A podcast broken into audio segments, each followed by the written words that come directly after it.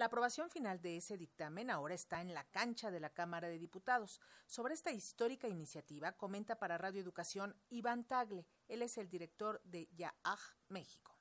Este martes el Senado de la República ha aprobado la iniciativa de ley para prohibir las mal llamadas terapias de conversión o estos esfuerzos que buscan reprimir la sexualidad de las personas a través de tratos crueles, inhumanos y degradantes.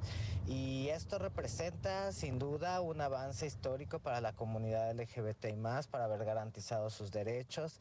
Y no nada más eso, representa por supuesto la deuda histórica que se tenía y una reparación integral a las personas que han sido sobrevivientes y víctimas de este tipo de torturas, como lo ha dicho muy bien Naciones Unidas.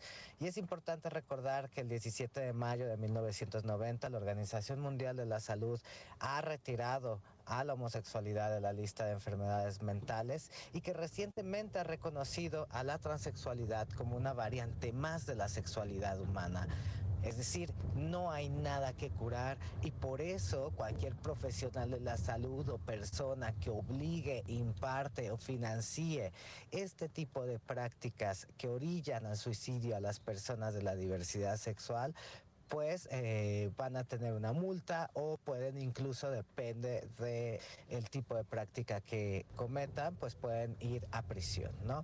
Esta iniciativa sin duda ha sido la materialización de poco más de cuatro años de trabajo de la mano de tres eh, senadoras que fueron las eh, promoventes de esta ahora ah, actual discusión, quienes fueron Patricia Mercado del Partido Movimiento Ciudadano, Alejandra Lagunes del Partido Verde y por supuesto Citlali Hernández de Morena por supuesto, una gran interlocución del activista y politólogo Genaro Lozano.